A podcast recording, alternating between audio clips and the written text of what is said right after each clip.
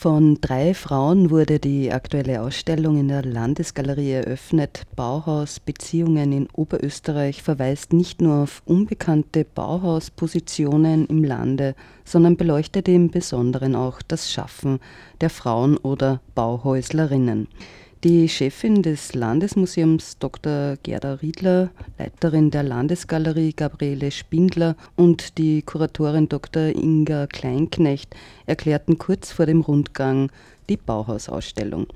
Darüber hinaus gibt es neben den oberösterreichischen Künstlern und Künstlerinnen, die das Bauhaus nach Oberösterreich brachten, aber auch zeitgenössische Positionen zu sehen. Marco Lulic etwa, der sich mit Demonumentalisierung von Architektur beschäftigt, war anwesend und spricht auch kurz über seinen Ansatz, wie auch die Künstlerin und Kulturvermittlerin Dagmar Höss zu hören sein wird in der Sendung. Sie erklärt, wie sie die sehr empfehlenswerte Timeline aufbereitet hat und wie diese zu lesen ist. Die Bauhaus Timeline ist gleich im Erdgeschoss der Landesgalerie zu sehen und ist sozusagen ein Informationsanker in Sachen Bauhaus. Ja, willkommen bei einer weiteren Ausgabe von Landesgalerie on Air. Wir starten mit den Kunsthistorikerinnen der Landesgalerie und es eröffnet Gerda Riedler, ihres Zeichens Leiterin des Landesmuseums. Sie wissen ja, dass äh, das Bauhaus 2019 sein 100-jähriges Gründungsjubiläum feiert und es gibt vielerorts eine ganze Menge schon von Ausstellungen und Veranstaltungen, die sich eben den besonderen Wirken und den Auswirkungen des Bauhauses auf die Kunst, Gestaltung und Architektur sozusagen auswirken. Das Besondere am Bauhaus war ja, dass sie damals versucht haben, Kunst und Leben wieder zusammenzuführen und ihr Vorbild waren ja die mittelalterlichen Bauhütten, wo das eben noch gelebt wurde. Und die Idee war eben Malerei, äh, Bildhauerei und das Kunsthandwerk wieder zusammenzuführen und sozusagen eine Art neue Baukunst zu etablieren. Leider sind viele von diesen Ideen nicht eingelöst worden oder konnten nicht eingelöst werden. Das Bauhaus hat ja auch versucht, viele gesellschaftliche Veränderungen zu etablieren, die Ungleichheit zu beseitigen. Wir zeigen im zweiten Stock eine Ausstellung, die sich Oberösterreichern widmet, die am Bauhaus studiert haben. Die Damen der Landesgalerie haben diese Projekte wieder großartig vorbereitet. Es sind zwei wirklich tolle Ausstellungen geworden. Dafür vielen Dank und zum Inhalt und zur Auswahl der Künstler und der Werke übergebe ich an dich, Gabi, das Wort. Dankeschön. Ich möchte vielleicht nur ganz kurz noch skizzieren, wie es zu diesen Ausstellungen kam. Das war nämlich, der Beginn war eigentlich eine wirklich interessante Beobachtung, dass es in der Kunstgeschichte Oberösterreichs, wenn man sich so ein paar Jahre schon damit beschäftigt, immer wieder mal so das Bauhaus auftaucht. Ja. Speziell in einzelnen Künstlerbiografien ist es einfach interessant, ah, der war auch am Bauhaus interessant. Ja. Und das natürlich nicht nur eben bei dem großen äh, Proponenten, den wir alle kennen, Herbert Bayer, der auch in Linz schon wirklich äh, groß äh, auch äh, gezeigt wurde, rezipiert wurde. 2009 gab es im Lentos die große Ausstellung, sondern eben auch in anderen Künstlerbiografien, in quasi auch unbekannt, bei unbekannteren Künstlern. Konkret ist es der Fall bei Rudolf Baschand, bei Hans-Joachim Preustedt, bei Franz Oehner und eben bei Herbert Bayer. Da hat sich so über die Jahre hinweg dieses Interesse herauskristallisiert, diesen ganzen Bauhausbeziehungen näher nachgehen könnte. Also das war die Idee. Jedem von ihnen ist ein eigener Raum gewidmet. Wir haben das nicht zufällig Beziehungen genannt, diese Ausstellung Bauhaus Beziehungen. Beziehungen haben viel, vielfältige Bedeutungen. Das heißt, es gibt auch diese persönlichen Beziehungen, die über die künstlerischen hinaus eine große Rolle spielen. Und über diese Beziehungen sind dann zwei Künstlerinnen in der Ausstellung zu sehen, die eben äh, die Irene Hecht Bayer, das war die erste Frau von Herbert Bayer, und die Carla Grosch, die beide eben auch am Bauhaus, die eine als Fotografin, die andere als Tänzerin tätig waren. Das Thema der Frauen am Bauhaus ist eins, das zuletzt in der Bauhausforschung sehr wichtig geworden ist in den letzten Jahren. Das war lange Zeit, war das Bauhaus von den großen männlichen Namen besetzt und in den letzten Jahren finden auch die Frauen hier mehr Aufnahme in die Forschung und mehr Aufmerksamkeit und in diesem Sinne sind eben auch diese zwei Positionen jetzt in der Ausstellung zu verstehen. Immer wenn wir kunsthistorische Arbeit machen hier im Haus, der Bezug zur Gegenwart, zum aktuellen Leben und vor allem auch zum aktuellen Kunstschaffen ganz wichtig ist. Deswegen beginnt die Ausstellung nicht etwa mit den historischen Positionen, sondern mit zeitgenössischen Positionen, die wir im ersten Raum versammelt haben. Die Kunst bei dem Projekt bestand eigentlich darin, wirklich einschränken. Also es gibt so viele unglaublich spannende Aspekte, auch jetzt äh, aus der Perspektive Kunst Oberösterreich, dass man da sich irgendwann stoppen musste und bestimmte Aspekte rausgreifen musste. Also anders ging es nicht und deswegen die Schwerpunkte wurden schon genannt. Ich bin auch sehr dankbar, dass die Vermittlung äh, die Geschichte des Bauhauses mal kompakt zusammengefasst hat, dass man wirklich diese Informationen im ganz basic-mäßig im Erdgeschoss erfahren kann und eben bespickt mit Material oder Forschungsmaterial, was wir eben im Laufe der äh, Forschungen zusammengetragen haben. Also wirklich auch da, die Eckdaten sind ja äh, die Gründung in Weimar, dann der Umzug nach Dessau, Berlin und wo sind jetzt auch Bildmaterial und die Personen, die mit Oberösterreich zu tun haben, dort einzusortieren. Also das ist äh, sehr schön gelungen. Was auch besonders gut gelungen ist, Bauhaus abgesehen von all diesen vielen Inhalten, ganz wichtig für das Bauhaus ist immer Vernetzung gewesen, Verklammerung, Beziehungen. Ich finde, es hat sich dann im Laufe der Recherchen auch sehr, sehr schön ergeben, dass eigentlich das ganze Haus mit dem Thema verklammert ist. Nicht zuletzt auch Kubin-Kabinett oder die neue Kubin-Ausstellung. Wenn Sie vielleicht da schon mal einen Blick reingeworfen haben bei den biografischen Abhandlungen, sehen Sie auch ein Foto mit Alfred Kubin und Paul Klee. Auch da gibt es eine Beziehung. Das, das ist auch wieder ein Thema, das sich sehr, sehr schön ausarbeiten lässt. Also Bauhaus startete vor allem im Bereich der Grafik in Weimar und dort knüpfen dann auch Künstlerpersönlichkeiten wie Alfred Kubin, Lionel Feininger an. Also das ist zum Beispiel ein Personenkreis, der natürlich hochspannend ist.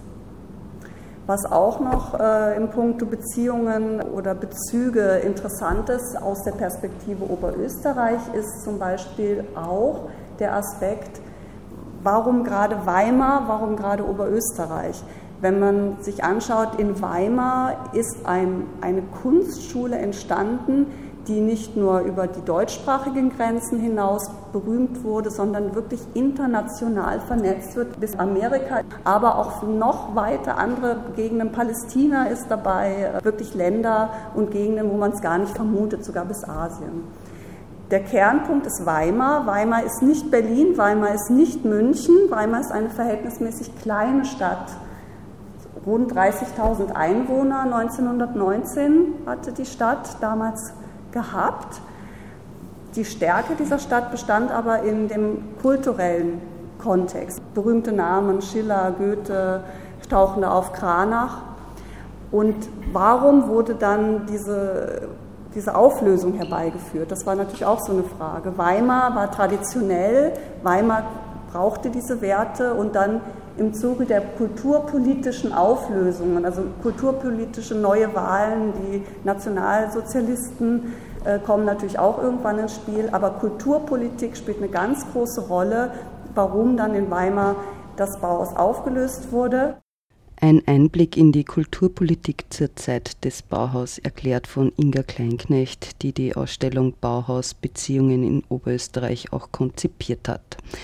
Wer sich auch mit Kulturpolitik beschäftigt, ist der Künstler Marko Lulic, der mit zwei Arbeiten aktuelle Kontexte in Sachen Bauhaus und Dekonstruktion liefert. Marko Lulic dazu. Ich arbeite sehr viel mit Demonumentalisierung, könnte man sagen, seit über 17 Jahren, also mit Denkmalschrumpfung, Verkleinerung, so mit Infragestellung. Da habe ich internationale Moderne einige Herrschaften bearbeitet, jugoslawische antifaschistische Moderne auch viele Denkmäler schrumpfen lassen. Das sind zwei Beispiele davon. Also das ist das Denkmal für Rosa Luxemburg und Karl Liebknecht von Mies von der Rohe aus den 20er Jahren, von den Nazis gleich nach Machtergreifung geschliffen wurde. Friedrichsfelde, also später Ostberlin, nie wieder aufgebaut wurde. Es gibt immer Diskussionen unter Architekten, ob man es aufbauen soll auch mal ein Manifest gemacht, dass man das nicht tun soll, sondern die Wunde offen lassen. Und das ist äh, Gropius, das Denkmal für die Märzgefallenen. Was ich vielleicht sagen kann, die eine Seite, die Rückseite habe ich dazu dichten müssen, weil es gab lange bis in die 90er Jahre nur zwei Fotos, weil Wies van der Rohe ist ja 38 erst in die USA ausgewandert, eine Professur anzunehmen. Das heißt, zwischen 34 und 38 hat er sich fleißig bemüht, weil ein Zitat von ihm ist, ich würde auch für den Teufel bauen, wenn es ein gutes Projekt ist. Das heißt, er hat auch zwischen 34 und 38 fleißig versucht, für den Teufel zu bauen, nur der da schon in der Macht war. Nur war halt die offizielle Architektur Speer-Style und er war zu bekannt und die falsche Formsprache. Das ist sowohl dieses kommunistische Denkmal als auch eine Zeichnung für eine Weltausstellung, glaube ich, wo man einen ähnlichen Pavillon sieht wie aus den 20er Jahren aus Barcelona, den berühmten von ihm, Zeichnung. Allerdings im Gegensatz zu Barcelona sieht man links und rechts zwei riesen Fahnenstangen mit riesigen Hakenkreuzflaggen.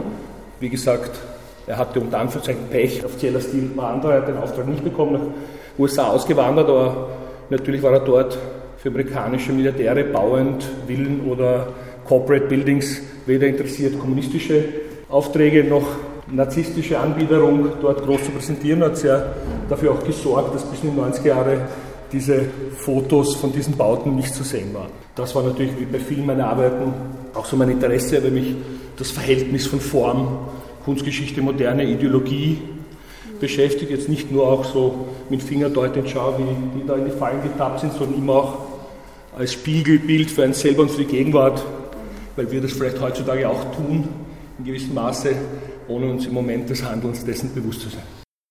Ding, ding, ding, ding, ding, ding, ding, check, check.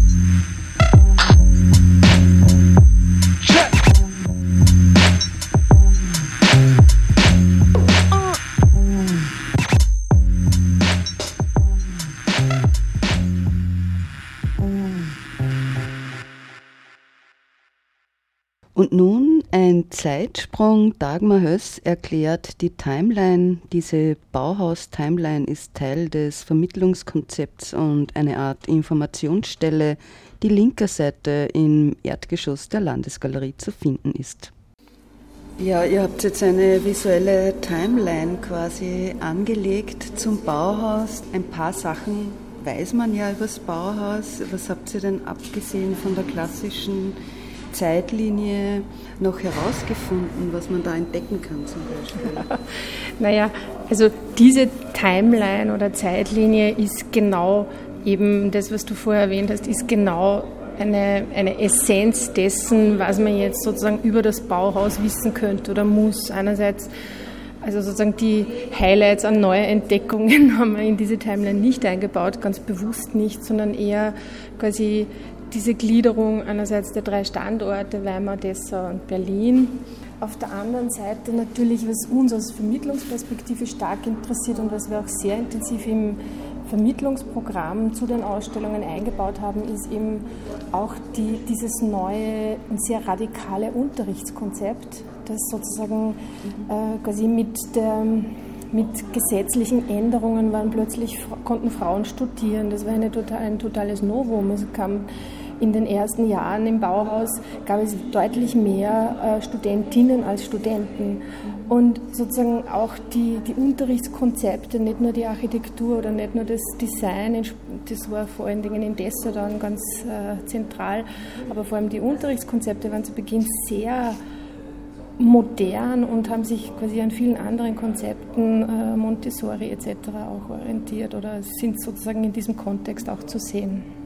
Wir haben auch bewusst immer wieder die Frauen ein bisschen thematisiert in den kurzen Ausflügen. Du siehst ja, es ist sozusagen, die Texte sind äußerst kurz gehalten, auch ganz bewusst, weil eben der jetzt nicht da und liest dann sozusagen drei ja, Kilometer Text. Genau, genau. Und bei den Frauen am Bauhaus ging es eben auch ein bisschen um diese Frage, die im zweiten Stock ja auch auf, aufgegriffen wird. Also man sieht hier sozusagen die Meister des Bauhauses und es ist genau eine Frau drauf zu sehen. Dabei waren aber demgegenüber wahnsinnig viele Frauen, die studiert haben dann Phasen in der Bauhaussituation gegeben, wo die Frauen sehr stark ähm, auch in Richtung Textil äh, gestrebt sind, einerseits von sich aus, aber sie wurden in gewisser Weise vielleicht auch manchmal gedrängt ein bisschen in diese Richtung, nicht zuletzt dadurch, dass viele Bauhausmeister die Meinung vertreten haben, dass eben sozusagen Frauen hätten nur zweidimensionales Sehen äh, etc. und sollten sich eben deshalb auch an der, an der Zweidimensionalität festhalten und wären als Architektinnen zum Beispiel oder als kulturelle Künstlerinnen demzufolge dann ungeeignet und so weiter und so fort. Also sozusagen, wir haben das auch spannend gefunden, auch natürlich, weil im Bauhaus, in dieser ganzen Situation, die ja vor allem in der Weimarer Zeit eine unglaubliche, unglaublich tolle Lebenssituation auch äh, geheißen hat, auch wenn die Studierenden oft sehr wenig Geld hatten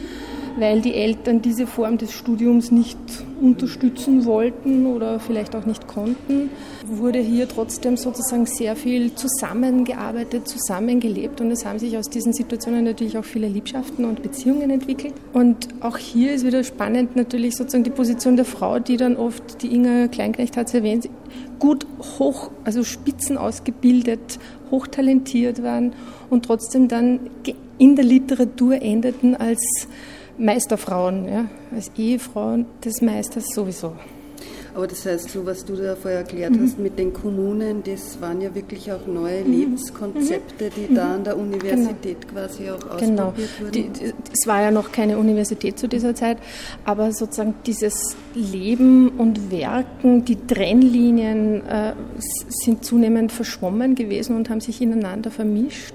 Ähnlich halt dem Konzept auch, dass Kunst oder sozusagen dieses Gestalterische und das Handwerk ineinander vermischt sind. Das war sozusagen eine ganz zentrale Idee in der Weimarer Zeit und, und quasi Basis des Bauhauses. Man hat dann auch hier eine schöne Grafik, wo sozusagen auch nochmal erklärt wird, wie diese ganzen Strukturen innerhalb eines Studiums, einer Ausbildung zu sein haben. Und da gab es vorher eben einen großen Kreis der Vorlehre. Das war sozusagen eine für alle Studierenden gleichgesetzte Einführung, ja, was sind gestalterische Grundlagen, nach denen das Bauhaus sozusagen ausgerichtet ist. Und viel später erst quasi kam es dann zu den Werkstätten, in dem Fall war es halt Stein, Holz, Metall, Gewebe etc.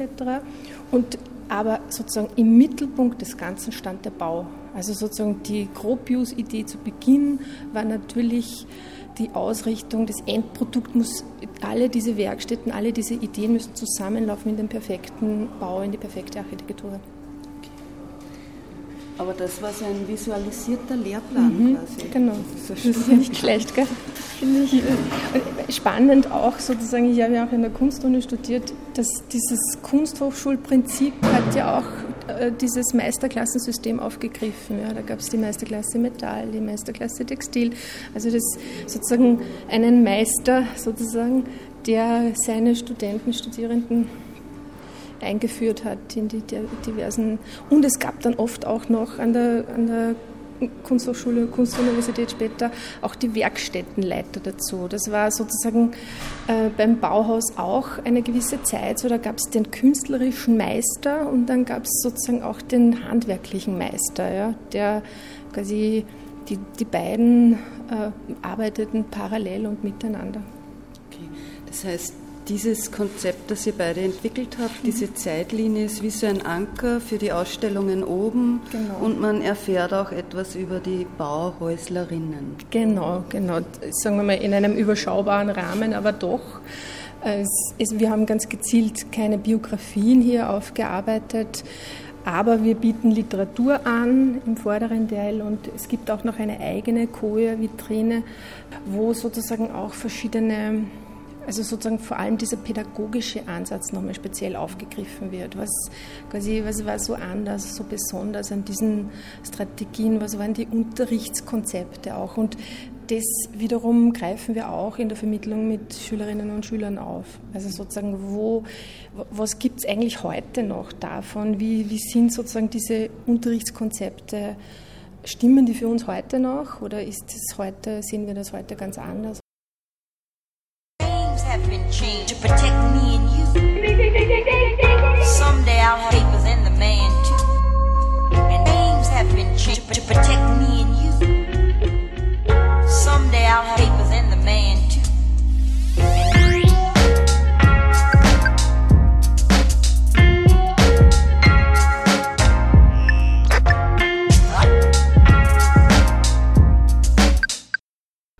Und nun zurück zu Inga Kleinknecht. Sie hat die Ausstellung Bauhaus Beziehungen in Oberösterreich kuratiert und stellt einige der Protagonistinnen und Künstlerinnen und Künstler vor, als durch diese Personen das Bauhaus von Weimar nach Oberösterreich seinen Weg gefunden hat. Genau. Und Kunstgeschichte und äh, diese Raumkonzeptionen eine Information, man kann die Ausstellung von allen Räumen aus starten, weil es eben alles so schön miteinander verwoben ist. Franz Oehner war auch an der Kunstschule, also heutigen Kunstschule in Linz, äh, Professor oder Lehrer. An ihm kann man zwei Dinge nochmal, äh, kann man eigentlich auch nochmal speziell für Oberösterreich zwei Punkte herausgreifen. Es gab Oberösterreicher, die nach Weimar oder Dessau gingen, um dort ihr Studium zu absolvieren. Das ist mal ein Punkt. Ein zweiter wichtiger Punkt, der jetzt auch in den Biografien immer wieder auftaucht, bei der Rückkehr nach Oberösterreich hat die, äh, der Künstlerbund oder die Künstlervereinigung März eine wesentliche Rolle. In der März haben sich die meisten Künstler wieder getroffen, wenn man so will. Also März war so hier das Bindeglied der ehemaligen Bauhäusler in Oberösterreich. Hans-Joachim Breustedt äh, wird Ihnen auch bekannt sein äh, als Maler. Wir kennen ihn äh, in der Verbindung mit Margret Bilger. Hans-Joachim Breustedt hatte auch einen großen Freundeskreis. Er stammt äh, aus Deutschland, ist ja erst später nach Österreich gekommen. Wir haben sehr wenig erhalten aus seiner Bauhauszeit. Sie sehen dort links einige Ansichten von Weimar. Er war relativ kurz am Bauhaus, wurde aber in dieser kurzen Zeit sehr gefördert. Er war einer der Privilegierten, die ein Atelierstipendium erhalten haben und auch äh, dann im sogenannten Prellerhaus ein Atelier beziehen durfte, wurde also sehr gefördert, ist aber sehr bald dann nach Italien gegangen. Sein Schwerpunkt war die Landschaftsmalerei. Als er von Italien wieder zurückgekommen ist, war auch dort, blieb auch dort der Schwerpunkt Landschaftsmalerei. Nach einem kurzen Intermezzo hat er aber entschieden, also er ging nicht nach Dessau, er blieb dort und war dann auch eher er hat immer so ein bisschen zwischen dem Bauhausstil und der Landschaftsmalerei, wie es zum Beispiel von Walter Klemm gelehrt wurde, war er immer in einem gewissen Wechsel. Er wird sehr stark definiert in den 30er, 40er Jahren als Landschaftsmaler. Das kann man hier sehr schön nachvollziehen. Seine Frau war Jüdin und ist äh, leider in Treblinka ermordet worden. Seine Tochter hat aber in der Schweiz überlebt. Warum ist Reustedt nach Oberösterreich gekommen? Er gehörte zu einem Freundeskreis um Bobby Eichinger. Franz Bobby Eichinger, auch ein Bauhausstudent, der aber aus Vöcklerbruck stammt. Eichinger hat Porträtaufträge für Bräustedt beschafft und ihn auch äh, letztendlich mit Margret Bilger bekannt gemacht. Also es gibt da wieder so eine verbindende Person, in dem Fall ist es eben der Herr Eichinger gewesen, der ein Grund war für seine Freunde, für andere Bauhäuser nach Oberösterreich zu kommen. Carla Grosch, Tänzerin am Bauhaus, eine der wenigen, die weiblichen Lehrkräfte am Bauhaus, macht sie also umso spannender. Eine sehr selbstbewusste Frau, die war, sie war so vom Typ her so spannend für die damalige Zeit, dass es auch Zeitungsberichte gab über sie mit dem Titel dass die moderne Frau, das Bauhausmädel. Also da gab es sehr schöne Zeitungsartikel, war an der Bühne von Oskar Schlemmer und hat dort verschiedene heute noch bekannte Tänze umgesetzt. Das Triadische Ballett haben Sie vielleicht schon mal was von gehört. Zu diesen Tänzen gehören auch die sogenannten Metalltänze, die wiederum auch fotografisch dokumentiert sind. Den Film, den Sie dort sehen, zeigt eine Nachstellung dieses sogenannten Metalltanzes. Carla Grosch, wie gesagt, sehr spannende Persönlichkeit, sehr spannende Biografie. Sie gehörte zu dem Freundeskreis um Breustedt, Bobby Eichinger, in Weimar speziell. Sie war dann auch mit Bobby Eichinger zusammen. Die beiden sind dann aus, wahrscheinlich auch wieder auch aus politischen, kulturpolitischen Gründen ausgewandert nach Palästina. Warum Palästina? In Palästina gab es oder gibt es heute noch verschiedene deutsche Kolonien und äh, Tel Aviv, Sahona, das waren eben oder Stadtgebiete, die neu aufgebaut wurden. Und dort haben sich viele Bauhausarchitekten niedergelassen und dort äh, eben das, was sie am Bauhaus gelernt haben, umzusetzen. Carla Grosch und Bobby Eichinger sind nach Palästina. Sie sehr sportlich, auch schwanger, äh, ist aber leider in Palästina schon im ersten Jahr ums Leben gekommen. Bobby Eichinger ist dann auch recht bald wieder zurückgekommen in seine oberösterreichische Heimat und hat dort übrigens oder hat dann auch ihre Schwester geheiratet. Das ist immer alles irgendwie ver verwoben, ver verbunden. Die Ausstellung Bauhaus Beziehungen in Oberösterreich hat gestern am Mittwoch, den 17. Mai eröffnet und ist noch bis 27. August in der Landesgalerie zu sehen. Wenn Sie mehr über das Bauhaus, seine Künstler, aber vor allem die Künstlerinnen erfahren wollen, dann ist diese Ausstellung sicher einen Besuch wert. Irene Bayer-Hecht hat eben jenes Schicksal ereilt, von dem in der Sendung schon die Rede war, nämlich eine Meister-Ehefrau zu sein. Hier also noch ein kurzes Porträt von dieser Künstlerin des Bauhaus. Eine weitere Dame, die hochspannend ist, ist die Fotografin Irene Bayer-Hecht. Aus dem Namen geht schon hervor, also sie war die Frau von dem uns heute so bekannten Herbert Bayer. Sie repräsentiert für mich auch so ein bisschen das, was vielen Frauen passiert, sage ich jetzt mal. Sie, war, sie hat eine unglaublich umfassende Ausbildung gehabt, vor allem für die damalige Zeit. Sie war in Paris, sie hat in Stuttgart, sie hat eine Fotografie, Fotografenausbildung erhalten. Also sie galt als eigentlich die Frau, die wirklich mal von der Pike an das Fotografieren konnte und gelernt hat und wurde auch sehr gefördert, unter anderem von Moholy-Nagy, im Sinne von Werbefotografie zum Beispiel. Also das zum Beispiel ist eine Fotografie, äh, die für die Werbung auch verwendet wurde. Die hat Moholy Nagy in einer Bauhauszeitschrift ganz prominent abgebildet, weil dort viel umgesetzt war, was er, was er sozusagen äh, als wichtig erachtet. Also zum Beispiel nicht umsonst ist der Löffel als spiegelndes Element mit eingebaut der Blick von oben, ein bisschen was Witziges mit einzubringen. Das sind alles äh, Punkte, die für ihn eine Rolle gespielt haben. Natürlich die Art, wie beleuchtet wurde, also viele Aspekte. Mo Linoc hat sie sehr gefördert. Sie war mit seiner Frau auch befreundet, hat äh, sehr stark äh, Karrieresprünge gemacht. Sie war auch auf der Werkbundausstellung Film und Foto in Stuttgart vertreten.